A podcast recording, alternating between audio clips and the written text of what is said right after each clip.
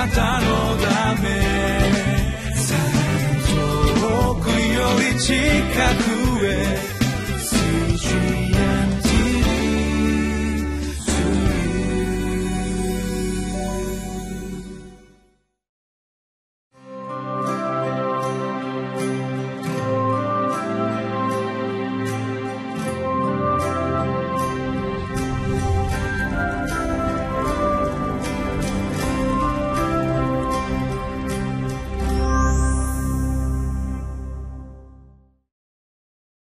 皆さんこんにちは、え2月14日のリビングライフの時間です、え今日メッセージをさせていただきますのはひばりが丘バイブルチャーチの野田勝利でございます。どうぞよろしくお願いをいたします、え私は普段牧師として教会でよく御言葉のお話をさせていただきます。またこのように CGNTV で、えメッセージを何度かさせていただきます。えある意味でこう職業病のようになっていることがあります。それは、えメッセージの中でお話しする内容、え特にそこで、え話すいわゆる例話何か具体例であったりあるいはあどこかで聞いてきた良いお話を、えただメッセージの御言葉の解き明かしをするだけではなくて、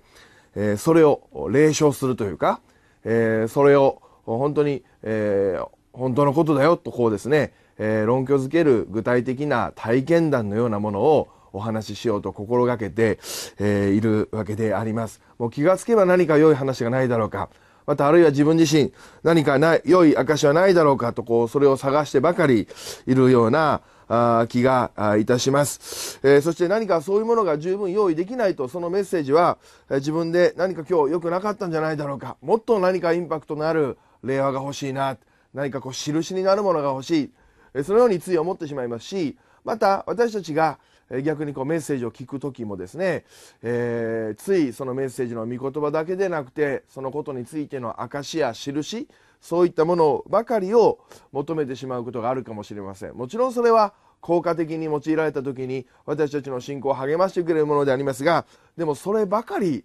求めてしまうというものはどこかで行き過ぎてしまう。そのようなことがあるかもしれません。今日はそのような意味でマタイによる福音書の16章1節から12節を通して、えー、印ばかりを求めすぎてはいけないよとイエス様語られた。その箇所を見ていきたいと思います。今日のタイトルは霊的な目と分別力を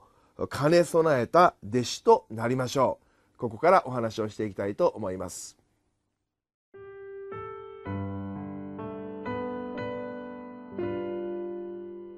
マタイの福音書16章1節から12節パリサイ人やサドカイ人たちがみそばに寄ってきてイエスを試そうとして天からの印を見せてくださいと頼んだ。しかしイエスは彼らに答えて言われた。あなた方は夕方には夕焼けだから晴れると言うし、朝には朝焼けでどんよりしているから、今日は荒れ模様だという。そんなによく空模様の見分け方を知っていながら、なぜ時の印を見分けることができないのですか？悪い会員の時代は印を求めています。しかし、ヨナの印の他には、印は与えられません。そう言って、イエスは彼らを残して去って行かれた。弟子たちは向こう岸に行ったが、パンを持ってくるのを忘れた。イエスは彼らに言われた。パリサイ人やサドカイ人たちのパンダネには注意して気をつけなさい。すると彼らは、これは私たちがパンを持ってこなかったからだと言って議論を始めた。イエスはそれに気づいて言われた。あなた方、信仰の薄い人たち、パンがないからだなどとなぜ論じ合っているのですか？まだわからないのですか？覚えていないのですか？五つのパンを五千人に分けてあげて、なお幾かご集めましたか？また、七つのパンを四千人に分けてあげて、なお、幾かご集めましたか？私の言ったのは、パンのことなどではないことが、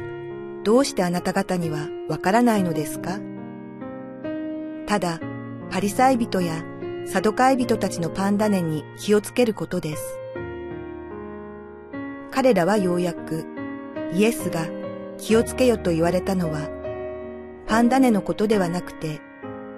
パリサイ人やサドカイ人たちの教えのことであることを悟った。さあ、えー、ご一緒に今日の御言葉について少し学んでいきたいと思います。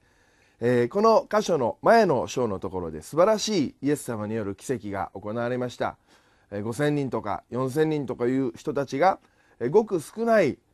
パンや魚そのお弁当によってそれが増やされて奇跡的にみんなが養われるというそのような奇跡印が与えられたのであります。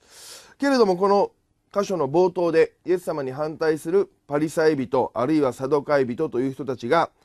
イエス様もっと天からの印を見せてくださいと頼んでき、えー、たのであります、えー、まさにその彼らが持っていた目というのはえー、霊的な目というその今日のテーマにありましたけどもその反対の非常に肉的な目で絶えず何か目に見える印というものを求める姿勢を彼らが示したわけであります。もう十分いろんな不思議なこと奇跡も、えー、行われているのにいやこれでは信じられない、まあ、そのように思ってしまうものの見方で、えー、ありました。まあ、これはもしかしたら私たちもそのような状況に陥ることがあるかもしれません。教会でまた周りで誰かの病気が癒された。あ素晴らしい印だ私も癒しを求めようと思えばいいのにいや私の病気はもっと大変な病気だからここには当てはまらないんじゃないか。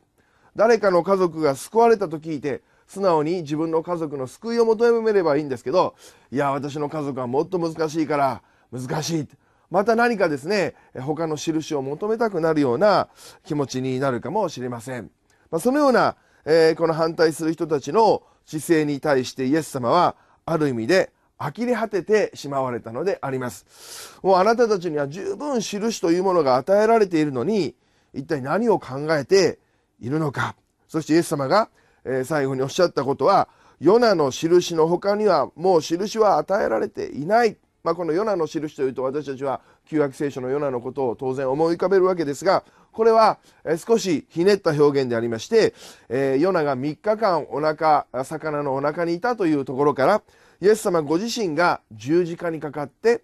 えー、3日目に復活なさるということを意味しておられるのであります。私がこれから十字架にかかって復活するということ以外にもう印は必要ない。本当はこのことだけで十分なんだというふうにイエス様は、え語られたのであります。さあそのやり取りの後、えイエス様と弟子たちは、えこの移動することになったわけですがそこに一つの出来事が起きました弟子たちが、えその日の食事のパンを持ってくるのを忘れてしまって、えー、誰のせいだお前のせいだってこう話をしていたのかもしれませんそこでイエス様が彼らのパンに対する興味を用いてパリサイ人やサドカイ人たちのパンダネには注意して気をつけなさいとおっしゃったのであります。弟子たちは混乱してしまってあこれイエス様何かパンのこと怒られてるんじゃないか。いやーパンがなくなった大変だ、まあ、そのように話し始めたところでイエス様が彼らに答えていかれたのであります。イエス様はここで2つの方向でお話をされました。まず彼らが物質的な必要がないということで、えー、慌てていることに対してもうあなたたちは今までそのことについての奇跡を見てきたんだからちゃんと神様を信頼しなさい。神様はいつも満たしてくださる。そのことをお答えになりもう一つはそもそも私はその本当のパンのことを意味しているのでなくて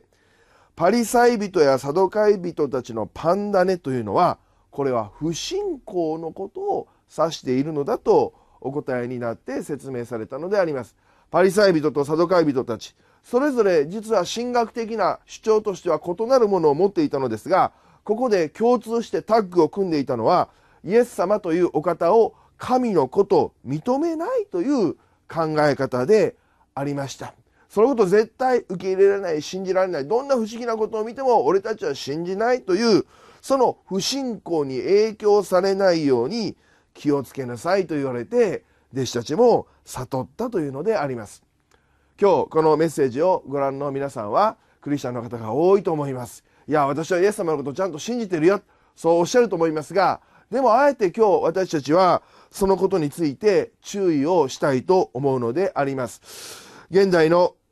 私たちクリスチャンの心の中にも似たような不信仰のパンダネというものが入ってくることがあります。確かに神様のことはちゃんと信じてるはずなんだけれどもでも何か毎日の生活の中で本当に神様が生きて私たちの人生を導いてくださるとは何か思えなくなってしまう。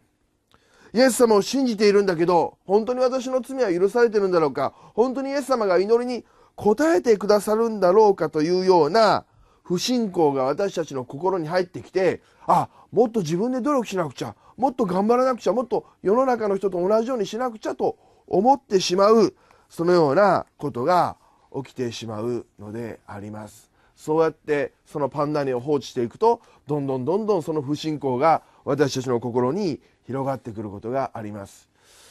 この年末私たちの教会に一人の受験生の方がいらっしゃいました。1月の終わりに大切な国家試験のテストを受ける。そのために専門的な学びを何年間もしてこられていよいよ年明けに国家試験。でも思うように成績が上がらずどんどんどんどん心が不安になってもう本当に信仰の力も弱まってきてもうダメだってこうネガティブなことばっかり言ってしまう、えー、そのようなあところを年末通っておられたのであります。私の妻が一緒に話して励ます中でもう一度信仰によって立ち上がろう。心の中の不信仰に負けないようにしよう最後本当にできる限りのことをしようじゃないかって、えー、その方は、えー、この年末から年始にかけて5日間ほど、えー、教会に泊まり込んで一生懸命、えもう無我夢中で、え勉強をしておられたのであります。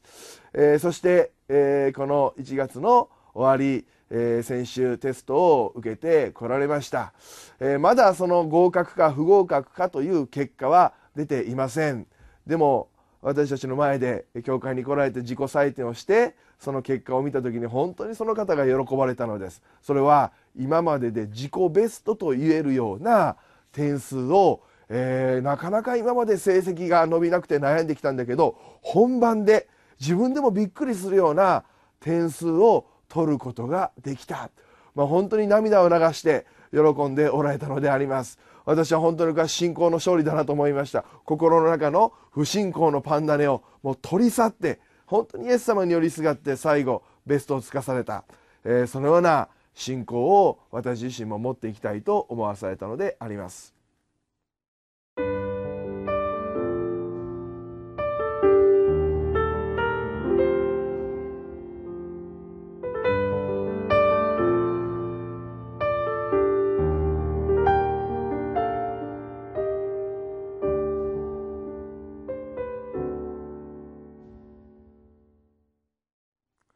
さあ今日のメッセージをまとめていきたいと思います。今日の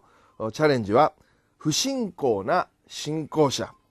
またキリストを信頼しないキリスト者という矛盾矛盾に陥っていませんかというチャレンジで、えー、ありました。神様を信じているのに不信仰になってしまう。キリストを信じているはずなのにキリストに信頼していないという状況は、えー、現実として私たちの信仰生活の中に起こってくるわけでありますがこれは私たちにとっての大きな自己矛盾になってしまって私たちを苦しめることになってしまいます。そのことをイエス様は、えー、このパリサイ派サドカイ派の人たちのパンダネとおっしゃったわけでありますが今日私たちは心の中を自分自身神様にチェックしていただいてそのようなパンダネがあるならば死を取り除いてくださいと祈り求めてまいりましょ